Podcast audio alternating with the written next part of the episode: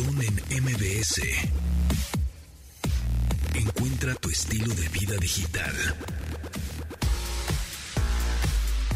Bienvenidos amigos cuando son las 12 con 2 minutos. Mi nombre es José Antonio Pontón. Bienvenidos a este programa de estilo de vida digital que se transmite de lunes a viernes en esta estación MBS 102.5. Recuerden que nos pueden seguir en arroba Pontón en MBS. Ahí andamos en Twitter, ahí andamos en Instagram. Si no, preguntas, bueno, respuestas yo se las trataré de dar, por, por supuesto, pero pregunten que cuál me compro, que si cuál aplicación, cuál consejo, lo que ustedes quieran. Aquí andaremos en arroba Pontón en MBS o mi Twitter personal, arroba japontón, Pontón, también ahí por ahí andamos.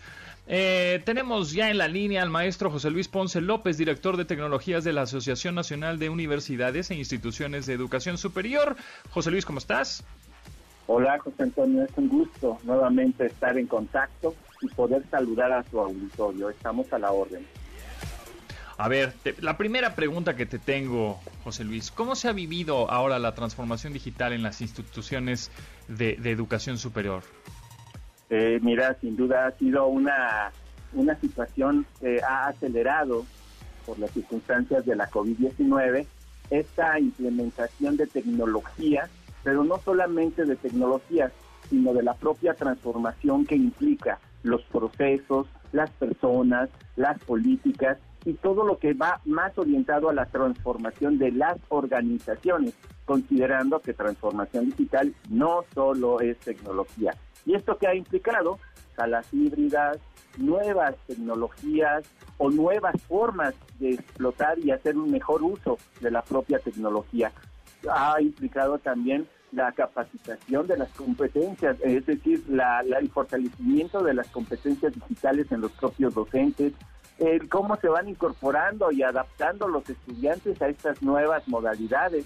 Entonces es un gran reto, lo estamos viviendo, es un proceso de transición, llevará tiempo y evidentemente pues va a conllevar pues una gran ventaja en el sentido de que estamos aprovechando la tecnología, pero desde esa perspectiva de mejor uso y aprovechamiento de una cultura de compartición, de una innovación abierta de sostenibilidad y sobre todo de nuevos modelos de trabajo. Eso es parte de lo que estamos viviendo actualmente, José Antonio. Oye, maestro José Luis Ponce López, director de tecnologías de la Asociación Nacional de Universidades e Instituciones de Educación Superior, platícame un poco más de su congreso llamado Encuentro a Stick, que ya estamos a días, ¿no? Efectivamente, José Antonio, estamos a cinco días de su realización en cuanto al tema de perspectivas y retos de la educación digital en las instituciones de educación superior. Es un reto 27, 28 y 29 de octubre a través de nuestra página web. Eh, ¿Qué vamos a ver? Mira, tenemos, ya estamos en un proceso de talleres que iniciamos desde el día 5 de octubre y que vamos a terminar el próximo lunes 19 talleres super padres que están orientados a la formación en tecnología, formación en administración y gestión financiera en perspectiva de tecnología, colaboración de Internet, red de mujeres temas que tienen que ver con la ciberseguridad, todo lo que es transformación digital, nuevos modelos educativos y, lo más importante, ¿no? E, el, el encuentro implica que todas las entidades universitarias, pero también la sociedad pueda estar invitada a ser testigo de este gran evento. Conferencias, híjole, son interesantísimas. Eh, tenemos una conferencia magistral en el corte, escuché que mencionabas, pues tenemos ni más ni menos que al padre de Internet, al doctor Vinton Cerf, quien estará junto con el doctor Alejandro Pisante de la UNAM, dando una conferencia sobre todo lo que es el futuro de Internet desde el principio, desde el, pilar universitario, cómo ha evolucionado y a dónde nos va a llevar ese futuro de Internet. Eh, José Antonio, tú sabes que hay proyectos de Internet interplanetario. Eso implica que si en algún momento se llega a poblar Marte, por decir algo, debe desarrollarse los protocolos. De hecho, ya están desarrollados, hay que implementar para conectarse vía Internet, por ejemplo. Entre otras conferencias muy padres orientadas a, lo que es la transformación y las experiencias y retos de las mujeres en tecnología. Vamos a tener una premiación de los ganadores de los reconocimientos a NUYESIC, que son las mejores prácticas que las universidades están desarrollando. Hablaremos de competencias digitales docentes. Tenemos un estudio muy padre, en enero vamos a sacar como publicación. Asimismo, otros dos estudios que año con año estamos llevando desde el Comité NUYESIC como el estado actual de las tecnologías de información en las instituciones de educación superior y un estudio de tecnología educativa. Está, está muy interesante lo que estamos haciendo, que es un reflejo de lo que hacen las universidades. Este encuentro es una oportunidad para conocer qué hacen las universidades en sus trincheras. Pero algo que es muy importante, José Antonio, ¿qué hacen las universidades conjuntamente? colaborativamente, no de manera aislada. Eso es el Comité ANUYESIC y nuestro congreso denominado Encuentro ANUYESIC nos va a servir para eso, por ejemplo, para conocer cómo evaluamos conjuntamente a proveedores para que nos hagan ofertas de tecnología o en su defecto, cómo hacemos acciones colaborativas a nivel iberoamericano para la, la transformación digital o también aspectos que tienen que ver con retos de responsabilidades de gestión financiera en las instituciones de educación superior sobre tecnologías de información. De verdad, vamos a hablar de innovación abierta, de tecnología 5G versus Wi-Fi, vamos a hablar de los campos digitales que se están desarrollando en colaboración con universidad. Por supuesto, tenemos trabajo colaborativo de Internet con LACNIC, con la Sociedad de Internet, con la UNAM, con el, con el CUDI, por ejemplo, con muchas instancias internacionales que nos están apoyando y que desde hace seis años estamos realizando conjuntamente como un frente común universitario. Es parte de lo que te puedo comentar, José Antonio. Buenísimo. Entonces, eh, maestro José Luis Ponce López, director de Tecnologías de la Asociación Nacional de Universidades e Instituciones de Educación Superior, recuérdame cuándo son los días de este importante evento. Eh, y cómo, en dónde nos podemos eh, inscribir y, conocer más. Por supuesto, los días clave, aparte en la fecha, miércoles 27 de octubre, jueves 28 de octubre y viernes 29 de octubre, en donde pueden encontrar la información en primera instancia para registrarse en la página web https dos puntos diagonal diagonal, eso es protocolo, y simplemente van a teclear encuentro guion medio sí mx. Repito, encuentro guion medio tic punto anuyes punto mx. Es importante, José Antonio, este evento es de índole gratuito, no tiene costo, es un trabajo colaborativo de muchas instituciones de educación superior y por supuesto de aliados, de muchos aliados que nos permiten, que confían en las universidades y que patrocinan el evento con la idea de generar esta sinergia entre la industria, entre la academia, instancias afines e incluso instancias de gobierno nacionales e internacionales. Y es por ello que los invitamos. Es una gran oportunidad, no tiene ningún costo y vamos a tener, mira, 17 conferencias, 14 paneles de expertos. Ya tuvimos o estamos realizando 19 talleres. Tendremos una expo virtual en donde participarán justamente nuestros aliados, 18 presentaciones de soluciones tecnológicas y vamos a tener a nivel interno siete reuniones colaborativas sobre temas de gestión y gobierno estratégico de la SIG, de ciberseguridad, de tecnología educativa, de relaciones con proveedores, de relación y colaboración con el desarrollo de Internet, de la red de mujeres SIG y de gestión y administración financiera. De verdad, es una gran oportunidad, no se lo pierdan. definitivamente no se lo pueden perder, del 27 al 29 de octubre. Ahí está. Em, es, eh, ¿Me repites el sitio? ¿Es encuentro? encuentro bueno, https, dos puntos diagonal, diagonal, nunca se nos olvide, pero con, si ponen encuentro guion medio tic punto anuyes punto mx, van a entrar a nuestra página web y podrán ver el programa. Es un programa muy amplio.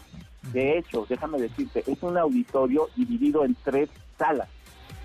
y habrá conferencias paralelas en donde virtualmente, eh, una vez que se registren, les mandaremos una liga para que entren a un auditorio virtual muy bonito, a un lobby muy bonito virtual y podrán elegir a qué sala quieren entrar con base al programa. Podrán entrar también a la sala de, de Expo, de nuestros aliados tecnológicos de la industria, y obviamente podrán generar sinergias de trabajo en donde podrán generar citas, podrán este, contactarse y, precisamente por eso es un punto de encuentro, este encuentro virtual eh, a New Year's 2021. Excelente, pues ahí está, no se lo pueden perder. Muchísimas gracias, maestro José Luis Ponce López, director de tecnologías de la Asociación Nacional de Universidades e Instituciones de Educación Superior. Estaremos en contacto, mucho éxito, por supuesto, en este encuentro y estaremos muy al pendiente.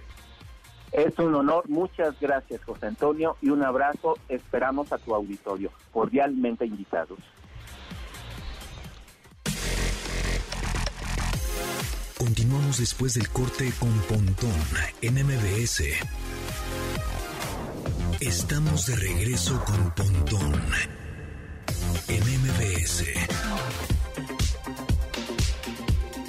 Take My Breath de The Weeknd rola del 2021, rolón, definitivamente, The Weeknd, fan y consentido de este programa, sin duda alguna.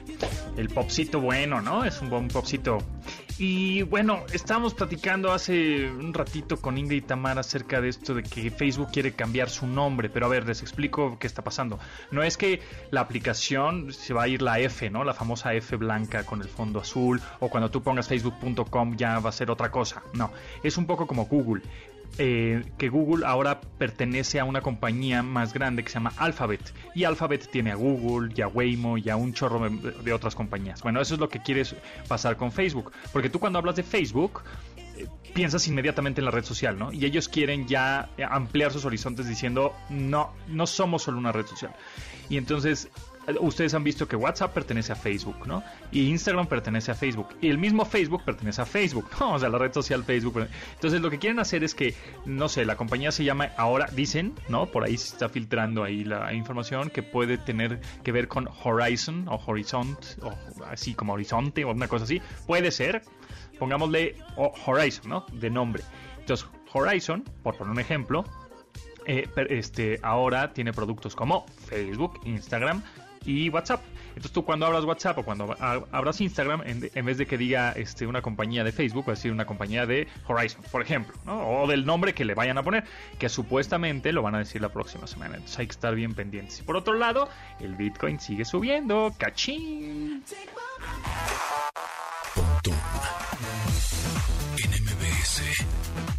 Entrevista. Ah, amigos, a quien no le gusta el pan, yo soy así comiendo con los ojos. Cada vez que veo un pan, un pan dulce, este, estas harinas deliciosas, y cuando estaba muy a dieta y el ejercicio y cuánta cosa, pues estaba así como comiendo con los ojos, pero pues ya, ahora sí que en esta pandemia, lo único que hice fue comer pan ¿no? Dejar de ejercicio y bueno, pues ya subí kilos. Ni modo, ni modo, así es, es que es delicioso.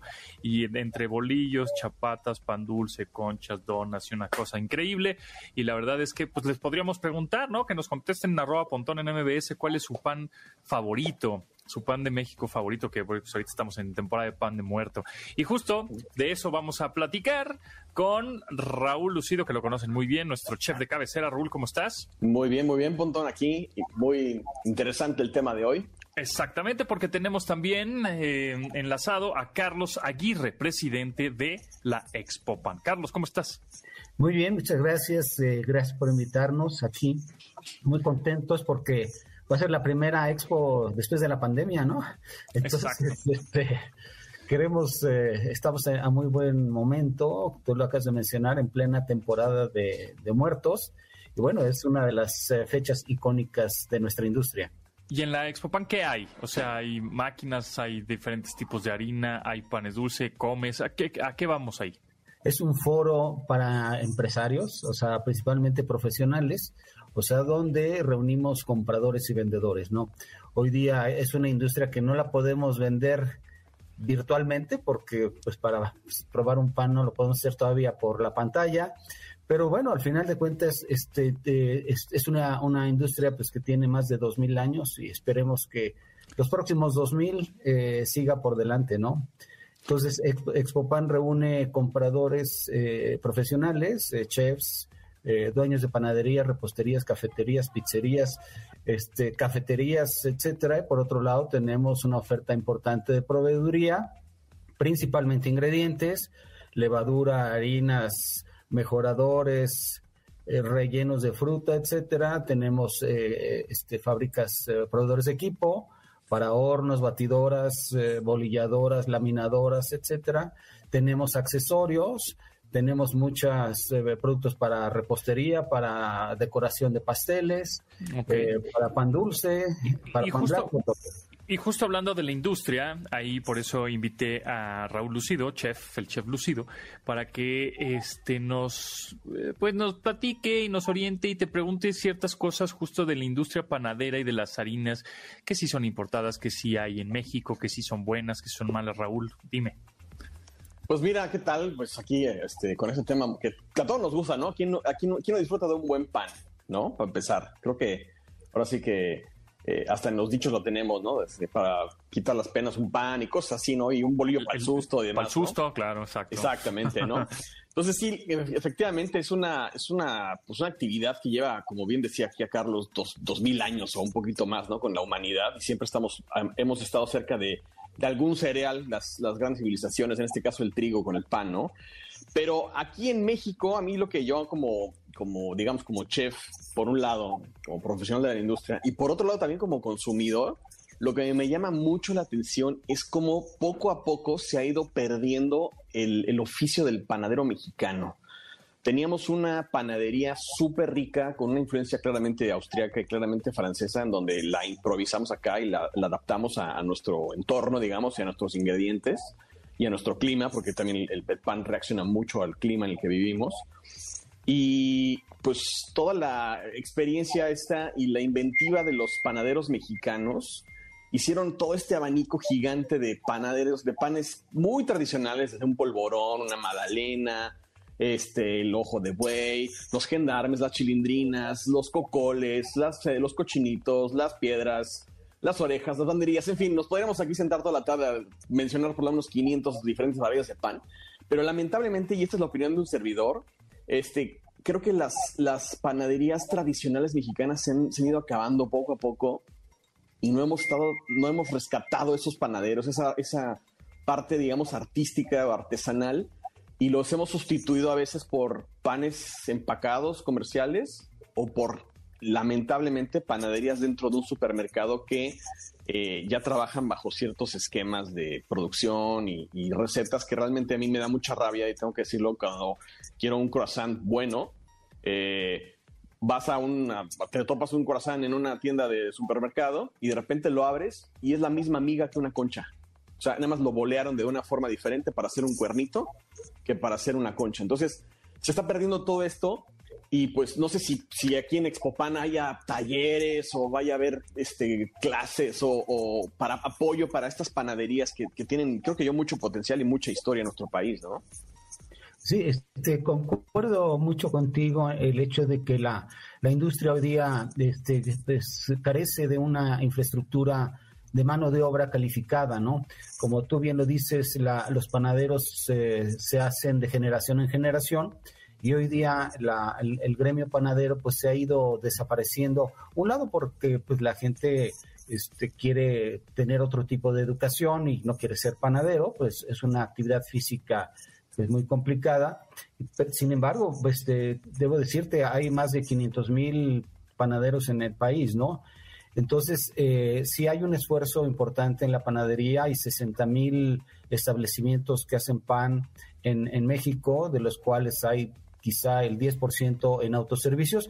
Y deja de decirte que hoy día hay algunos autoservicios que sí se están distinguiendo por hacer buenos productos, buenos croissants, que ya no sea la misma masa del cuerno. Y, y, y, sí hay este, ya una segmentación importante en algunos formatos de los autoservicios. Eh, a mí me consta porque he estado trabajando con ellos y bueno, hay una, hay una gran preocupación precisamente para poder capacitar a, a los, a los panaderos y que no se pierdan esas recetas y todas esas variedades que, que tú has mencionado y que Pontón ha, mencionado, porque quisiéramos que, se permanecieran en, eh, por mucho tiempo. La, la, la, Cámara, la Canaimpa, este, pues ha hecho esfuerzos importantes. En las expos hemos hecho este, esfuerzos importantes para mantener esas tradiciones y bueno, esperemos que podamos rescatarlos, porque hoy día las fórmulas de las de todos esos panes que dices están en la cabeza de los panaderos. Exacto. Y si no las transmiten de una manera correcta y si una capacitación y un paso a paso para poderlo mostrar a, las otras generaciones, definitivamente se van a perder. Pero acá en, en, este Expo Pan, en esta edición, que es la edición número 22, sí vamos a tener inclusive un curso especializado en panadería mexicana, que va a ser hecho por uno de tus colegas, eh, aquí eh, que se llama Chef Alfredo Jaimes. Alfredo Jaimes nos va a dar un, un, curso de todo un día, técnicas de vanguardia en repostería y panadería mexicana. Este, y hablando, por ejemplo, de, esta parte de capacitación, tendremos otros dos cursos importantes. Uno, eh, uno que es dado por el chef Boulet, que es un chef francés que ganó la Copa de Panadería hace dos años y va a dar un curso de panadería artesanal francés. Y por otro lado, te vamos a tener la presencia de otro colega tuyo que se llama Irving Quiroz, que, que, que, va a dar lo que es la panadería Irving Quiroz. Como sabes, hace dos años también lanzó su libro. Y bueno, es un, un, chef muy reconocido. Y en el libro, que yo lo tengo, por cierto, este, tiene muchísimas recetas de todos esos panes tradicionales que queremos que, que permanezcan por muchas más generaciones. Entonces, eh, ExpoFan eh, sí va a tener ese tipo, está preocupado por eso, por desarrollar esos talentos a través de la capacitación y bueno, esperemos que eh, se, inscriban muchas, este, muchos eh, empresarios o muchas gentes que quisieran aprender estas, estas nuevas técnicas, ¿no? Tenemos este, también en, en, en, en, ExpoPan, pues vamos a tener una temática con Comepan, justamente en el pabellón de los grandes chefs. Y aquí, eh, dentro de los chefs, que también puros colegas tuyos van a estar este, eh, participando, está la chef Ana Ruiz, que es experta en decoración fondant, está Alan López Rubio, va a estar Maricú Ortiz, que tiene inclusive una, escuela de panadería y repostería aquí en el de la Ciudad de México.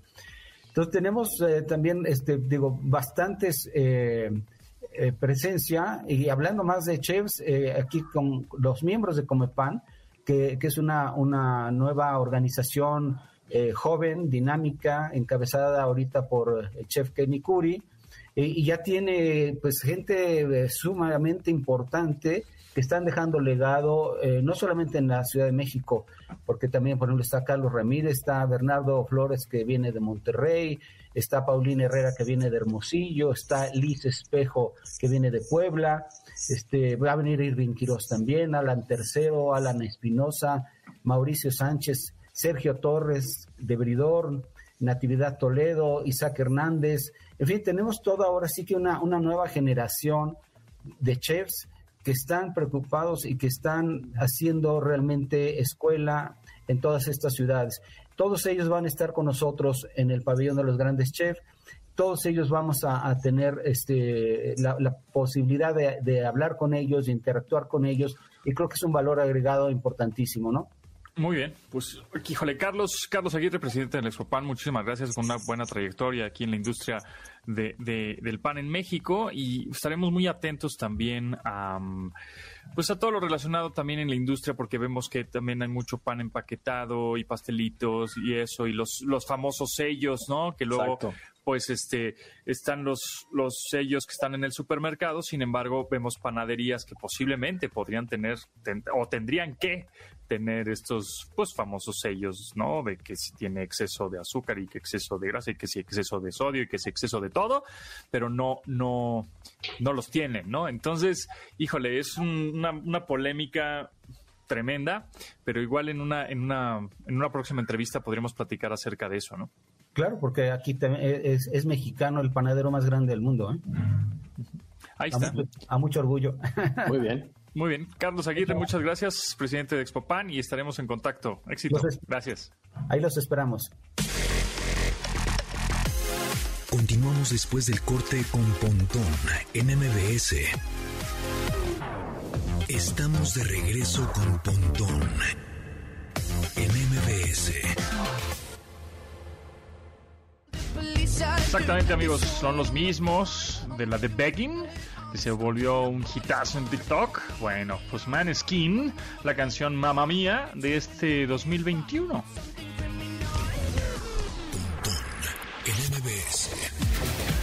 Amigos míos, amigos míos, les tengo una increíble noticia. ATT Ármalo cambia el juego del entretenimiento porque ahora podrán disfrutar de todas las series, películas y estrenos que forman parte de HBO Max y agregarlo como servicio adicional al contratar un plan ATT Ármalo.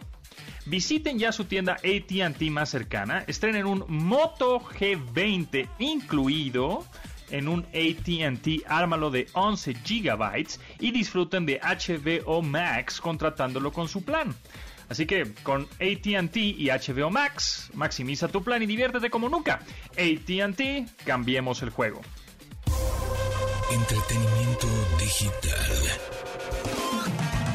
Series y películas por streaming. Mesa. Hey, hey, hey, Gaby Mesa está aquí. Hoy es jueves ya y estamos listos para recomendaciones y antirecomendaciones y spoilers. Nada, no es cierto. Oye, si diera spoilers ya estaría canceladísima de, tu... Fíjate que yo soy muy sensible a los spoilers, al grado así de lo ay, no, no te llamo a ti, sí.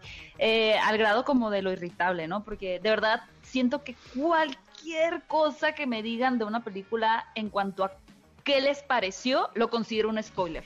De verdad. Sí. No sé si te pasa lo mismo. Yo, yo trato de ser extremadamente cuidadosa con, con eso, pero bueno. También... Yo hay veces que no quiero ver ni el avance, ni el trailer. Sí, igual. directo a la película. Dune, Doom. que es el gran estreno de este fin de semana. La vi sin haber visto el tráiler. Ninguno de los spots publicitarios que salió lo vi y sinceramente, ¿no? Y con toda la honestidad, no he leído el libro de Frank Herbert. Entonces, de verdad me estaba adentrando a un universo completamente a ciegas. Y creo que pues lo desafortunado en ese sentido a veces cuando se trata de una adaptación de algo tan complejo que tiene muchos personajes, como intenciones eh, ahí diversas, ¿no? Entre cada una de estas casas, por así decirlo, un poquito como Game of Thrones, es que te puedes perder un poco, ¿no? Si, no has leído o no tienes un, conocimiento previo o como una maqueta mental de, ah, ok, a ver, esta es la casa Trades, esta es la casa Harkonnen y demás, ¿no? Pero eh, por la otra parte, realmente pues te deja sorprender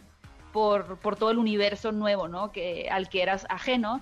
Y nada más eh, como un dato, porque empecé a ver mucho en redes sociales de personas que ya habían tenido la oportunidad de ver Dune o Duna, eh, empezaban a compararla mucho con Star Wars, ¿no? Que es algo que se esperaba mucho, pero es, es, un, es un tanto grave, eh, mi querido Pontón, que las personas digan que Dune le copió a Star Wars, ¿no? Porque amigos que nos están escuchando en este momento en radio, Star Wars George Lucas se inspiró en gran medida, y además de otras influencias, pero en gran parte en la novela de Duna, escrita por Frank Herbert. Así que si ustedes van a ver la película y dicen, mmm, esto es como un Jedi, o esto es como el Imperio, ¿no? Es porque realmente, pues esa es la historia original y no al revés. Exactamente, o sea, George Lucas eh, se inspiró en Dune o en Dunas. Completamente. Ahí está. Sí, completamente. Incluso Alien también, por ejemplo, está inspirada. Muchas películas de ciencia ficción han tomado como base eh, la mitología de, Dune.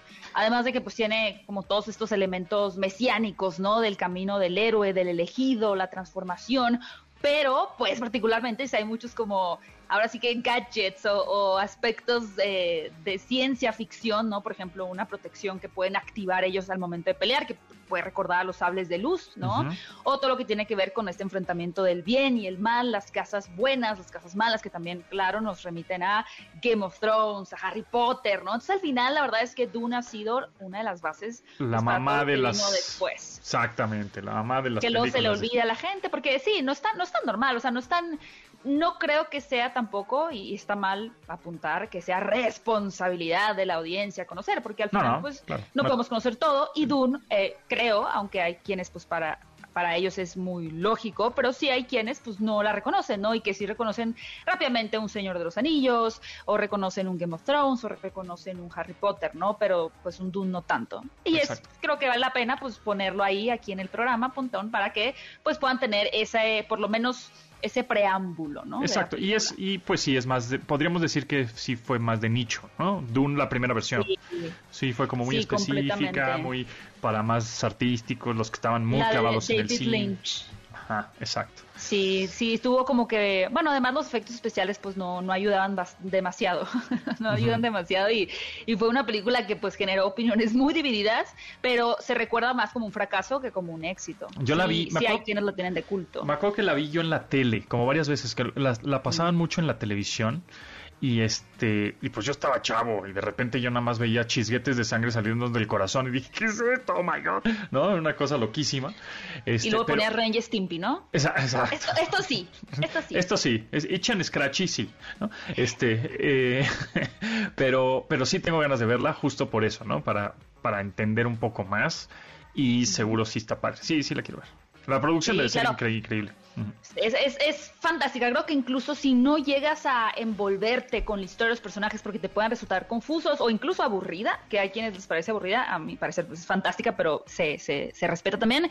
Nada más con el apartado visual es un gancho suficiente, yo creo, para estar dos horas 40 minutos hipnotizado, ¿no? Con lo que está en pantalla. y, recomiendo verla en IMAX porque sí es un espectáculo visual también. Muy bien, muy bien. Perfecto. Eh, series por streaming, películas por streaming, alguna pues novedad. Te, traigo un dato, más que, bueno, eh, ya se estrenó en Estados Unidos la serie Chucky. Gaby dato, sí, ok. Y me han pedido mucho como, Gaby, ¿para cuándo tu opinión de Chucky? Pero es que en Latinoamérica aún no llega. Claro, es la serie, ¿no? La serie... sí, la serie que, bueno, ustedes saben que hemos tenido un millón de películas de, de Chucky, la no de Chucky, el hijo de Chucky. Tuvimos un reinicio que a mi parecer, me, a mí me gustó mucho la película, pero no tuvo una buena recepción eh, por parte de la crítica con esta película Child Play, Child Play, que salió hace como dos, dos años, más o menos antes de la pandemia. Eh, y ahora tenemos una serie que va a vivir en plataforma de streaming que está nuevamente eh, liderada por el creador original del muñeco, que es Don Mancini. Así que esta película, esta serie, perdón, esta serie nos va a regresar a los orígenes de la década eh, cuando conocimos por primera vez a Chucky. Es como una serie vintage y la verdad es que promete ser buena y los primeros comentarios también me parece que son positivos.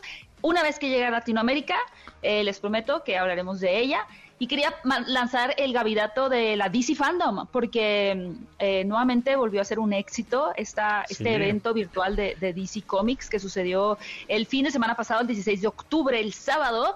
Fíjense, la primera edición tuvo eh, más o menos 22 millones de visualizaciones, lo cual es brutal. Ya he comentado yo aquí que, por ejemplo, los Oscars tuvieron una visualización de 9 millones, ¿no? Ese tuvo 22 millones. Este año tuvo 66 millones. El triple de audiencia, eso quiere decir no solamente que eh, el, evento y cómo está eh, creado, ¿no? Armado es, es bueno, ¿no? Es, efectivo, sino que también hay muchas personas no solo interesadas en los cómics, sino en lo que viene con todo lo que eh, respecta al universo de DC, con Batman, Flash, eh, Shazam, Black Adam y demás. ¿Te gusta Robert Pattinson como Batman? Me encanta, sí, me fascina, siempre, siempre. Sí. es que ya nació, vampiro, o sea, nació murciélago, ese, ese, señor. nació mutado, ¿no? Ya sea vampiro, tipo algo como así, algo volador, una cosa con alas, pues Batman. Eh, nada más evolucionó evolucionó de vampiro a... O sea, a mí me late, me late también, me, me, gusta. Creo que el único Batman que no me encantó tanto, pero eh, lo pasó Ben Affleck, pero todos los demás y más Híjole, acabas de decir eso en vivo. Sí, me van a trolear. ¿Estás listo para el troleo? El, haterismo, durísimo. El haterismo. Yo, por ejemplo, para, para nivelarlo, eh, yo espero más, híjole, es que sí es medio random esto, pero yo espero más Batman que Spider-Man No Way Home. Es que Spider-Man No Way Home ya está tan saturada de hype y de teorías que es como, ya, ya, que pasa lo que tenga que pasar. y Batman es como, wow, y, quiero ¿y realmente saber qué ¿Cuándo sale Batman? ¿De Batman? En marzo, si no me equivoco. En marzo, ah, sí, marzo, exactamente.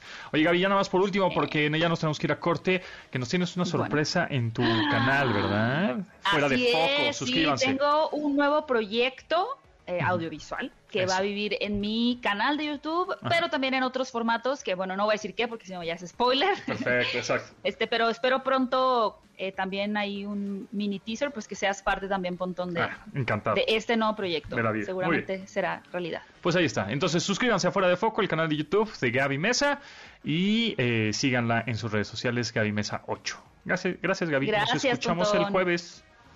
Bye. Continuamos después del corte con Pontón en MBS. Estamos de regreso con Pontón en MBS.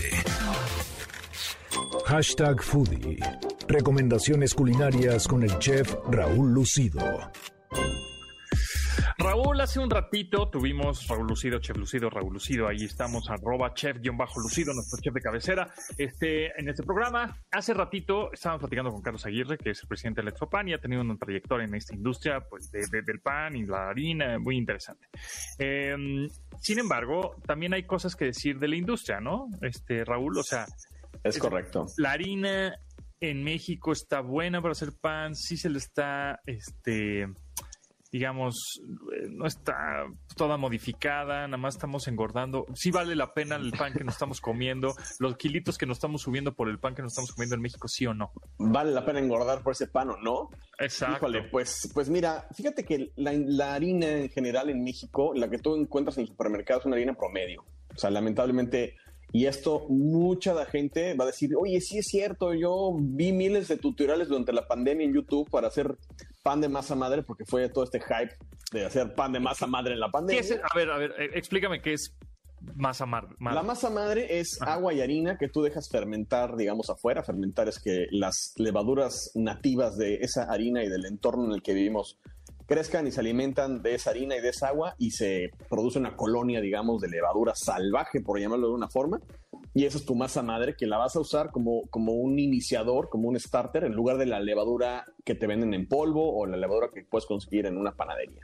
¿Es mejor? ¿Engorda menos? Este, eh, ¿Cuáles son las ventajas? Tiene otro sabor, es un sabor que genera, genera sabores un poquito más ácidos, por eso se llama pan agrio o pan ácido sourdough. Y por otro lado, además de tener levaduras, tienes, una, tienes también un cultivo ahí de bacterias buenas, digamos, que te ayudan mucho a la digestión. Y una de las grandes diferencias es que los panes que se hacen con levadura, o más bien, el pan de masa madre, tienes que dejarlo fermentar muchísimo más tiempo y eso hace que esas levaduras y esas bacterias coman más gluten y el pan sea, lo tengamos como que estén, es más fácil de digerirlo que un pan regular la panadería de hoy en día, por temas de, venta, de vender rápido, rápido, rápido, no le dan ese tiempo de fermentación y le meten más carga de levadura a veces. Y entonces eso hace que a veces te caiga como pesado o indigesto el pan y que a veces no, lo digeras de una forma pues este, como correcta, ¿no? Entonces la, masa madre, digamos, toma más tiempo y en general cualquier pan debería de dejar de fermentarse pues por lo menos unas 24 horas en refrigeración y de esta forma vas a tener un pan muchísimo más fácil de digerirlo. Entonces la industria de hoy de las panaderías, por, obviamente por tiempo, el, tener el pan estacionado en tu cámara de refrigeración 24 horas, pues es costo, ¿no? Entonces lo que están haciendo es apresurar estos procesos y se crea esta panadería como que no es la más saludable de, que conozcamos. Ok, y entonces, ¿y la, ¿y la calidad que tenemos en México no es pues, tan buena? Pues mira, te digo, ahorita en la pandemia hubo este tema del hype de la masa madre y muchos vimos videos y hay mil videos arriba en donde te piden, por ejemplo, en harinas, te dicen que consigas harina doble cero, triple cero y tú dices, bueno, ¿y eso qué, es? Saco, ¿qué es? Exactamente, y esos son harinas que nada más están molidas más o menos, ¿no? O que tienen más o menos contenido de proteína porque el trigo que, que con la que está hecha Así es, ¿sabes? son variedades de trigo que tienen más o menos proteína y sirven para diferentes cosas, no son harinas multiuso, ¿no? Entonces, realmente hoy en el mercado mexicano, o sea, tú vas a un supermercado, no encuentras esas variedades de harina. Ahora, encuentras una harina genérica de cuatro marcas diferentes, si tú gustas, integral o refinada. Y listo, ¿no? Entonces creo yo que sí, definitivamente deberíamos de, crear esa cultura del pan. O sea, primero quitarle esa, etiqueta de que es, malo, ¿no? O sea, cualquier cosa en exceso es malo, ¿no? Hasta la misma agua, si tú bebes demasiada agua, pues va a ser malo también, ¿no? Entonces, creo, creo que es este, quitarle esa etiqueta y buscar pan de calidad, ¿no? Definitivamente. Eso es, eso es básico, ¿no? O sea, panaderías pequeñas, artesanales, que digas, y lo vas a ver en el precio, ¿no? Justamente, este, pues se espanta la gente de que dice, oye, es que una pieza de pan cuesta 70 pesos, ¿no? Y vas y el otro pan del osito, pues te cuesta 24 pesos, ¿no? Pero pues es calidad al final del día lo que está dentro, ¿no? Oye, y justo estábamos platicando hace ratito con la entrevista de los sellos. O sea, a ver, tú vas a un supermercado eh, que de preferencia, bueno, siempre se te antoja, ¿no? La concha, la oreja, la dona, eh, ¿no? Ahí en el supermercado, aunque pues entendemos que es mucho mejor ir a una panadería especializada, ¿no? A la panadería de la esquina, en donde te hacen un panecito muy rico, etcétera. Pero bueno, te encuentras este, estos em, panes del, del supermercado. Y en el pasillo te encuentras pastelitos empacados que tienen sellos y les quitaron los, los caricaturas y no los compren y son engordativos y entonces el azúcar y entonces la grasa y entonces la harina y entonces todo está mal. Pero en, eh, ahí la dona y la concha y la oreja de, que tienes en el pasillo 3. Claro no tiene sellos y no tiene empaque y no tiene nada y tiene una bolsita que con la oreja le hacen así como este la gira, ¿no? Este la, la, la dona en la con su celofán o este bolsita de plástico y te la comes, o sea, entonces eh, eso, o sea, como que no, no entiende, o sea, no, no, tiene como sentido el ponerle sellos a algo empacado cuando dices, ah, bueno, esto está empacado, tiene sellos. Ok, entonces me como una dona de estos, no tiene sellos. O sea, se me hace medio absurdo, ¿no? Claro, no, no, o sea, claro que debería tener sellos, nada más que, bueno, esa iniciativa de los sellos como que está toda inconclusa o no la, la metieron en un horario express y la sacaron y no está bien hecha, digamos. Pero por supuesto que, que debería tener sellos, ¿no? El otro, el pan regular, por llamarlo de alguna forma, de, panadería o del, supermercado, ¿no? Pero creo que todo radica también en, lo que te comentaba hace rato, ¿no? De, comerlo con moderación, ¿no? No es que vayas y llenes la charola de la panadería y dos este, banderillas, cuatro conchas, un bisque, dos donas y pum, vale, eso. Y desayuno, comida y cena, comes pan, ¿no? O sea, pues sí, échate un panecito, pero pues, no sé, dos veces a la semana, en la tarde, en la noche, en la mañana, con el cafecito, ¿no? Ese es el problema, yo creo que es la. Y ahora, ahora un, pan de esos de caja, llamados de caja, ya vienen en bolsas de plástico. Un sándwich con esos, con esos panes. O con cuáles que digan, ah, pues este vale la pena, ¿no? Este pan que me estoy comiendo está bueno, está rico, no me va a hacer daño o tan tanto daño o tan engordativo. o tan engordativo. Mira, en, el tema calórico creo que todos van a tener la misma cantidad de calorías, pero en donde sí cambia un poquito es en la calidad, en el origen de los ingredientes, ¿no? Entonces yo sinceramente sí me iría a buscar un pan eh, pues hecho más como a mano, digamos, de panadería, aunque sea de caja, o sea, se llama pan de caja porque justamente se, se hornea en un, en un molde que parece una cajita y se le llama así, ¿no? Pero sí me iría por un, por un pan de panadería para hacer sándwiches en lugar de un pan de, de, bolsa, ¿no? Digamos, de estos de marca, ¿no? Que ya tienen una, una, bolsa de plástico. Y eso, bueno, ya le metemos el tema bolsa de plástico, que es basura. Y ves los ingredientes, y es una cosa muy interesante, ves los ingredientes y cuando, cuando tú un pan le tiene más de 25 ingredientes, dices, oye, pues el pan está hecho de agua, harina, levadura y sal, ¿no? Puede ser más menos leche, más menos mantequilla, más menos algún aceite, más menos huevo, puede ser. Pero ya cuando lees los ingredientes son más de 20, dices, oye, ¿qué onda, no? ¿Qué es esto? Algo que no puedes pronunciar, entonces creo que no está tan eh, bueno. No está tan, tan buena onda comerse eso, ¿no? Rápidamente, eh, Chef Lucido, arroba chef-lucido, ¿cuál es la diferencia? O sea, ¿cómo podrías diferenciar o cuál es la diferencia en la preparación de una chapata y una baguette? Son dos masas diferentes. Una baguette es de una escuela francesa, que es una pan de miga blanca, eh, y la forma también es muy característica. Y la chapata es una, pues un pan de una escuela italiana, digamos, de una ascendencia italiana. Tiene una fermentación diferente, tiene un poquito más de harina, a veces le ponen integral o a veces harina de centeno, y la miga es muchísimo más aireada adentro, no está tan compacta. Las burbujitas del, migajón, digamos, no son apelmazadas, tienen, tienen, se llaman alveolos, son alveolos muchísimo más amplios y tienen otra forma. Muy bien, pues ahí está. Bueno, pues cualquier duda de pan, harina o todo lo demás, ahí está, arroba chef-lucido, que prácticamente, cuando bueno, tú reseñas muchas cervezas en tu Instagram, eh, cervezas artesanales, prácticamente cuando te estás tomando una cerveza es como si te estuvieras tomando como tres bolillos, ¿no? no equivale pues, como un bolillo y medio, como un bolillo y medio. Y de hecho te voy a decir, hay, hay unas cervezas alemanas que nacieron así justamente, ¿no? Los monjes empezaron así, tenían que ser ayuno y no podían comer, pero sí podían beber. Entonces, ah. claramente las cervezas son primos de primos del, del, pan, definitivamente, ¿no? Y eran como, ellos lo, lo mencionan como si fuera un pan líquido. Exacto, sí, sí, prácticamente es como si fuera un pan, tan líquido. Muchas gracias, arroba chef-lucido, síganlo en Instagram, Raúl Lucido en Twitter, eh, no, Chef Lucido en Twitter, ¿va? Chef Lucido, en, Twitter, exactamente. Y bueno, pues muchas gracias a Janine, Memo, Neto, Itzel, Marcos y Beto en la producción de este programa. Y pues ahí estaremos, nos estamos escuchando, Raúl. Muchas gracias. Nos vemos. Pontón en MBS te espera en la siguiente emisión.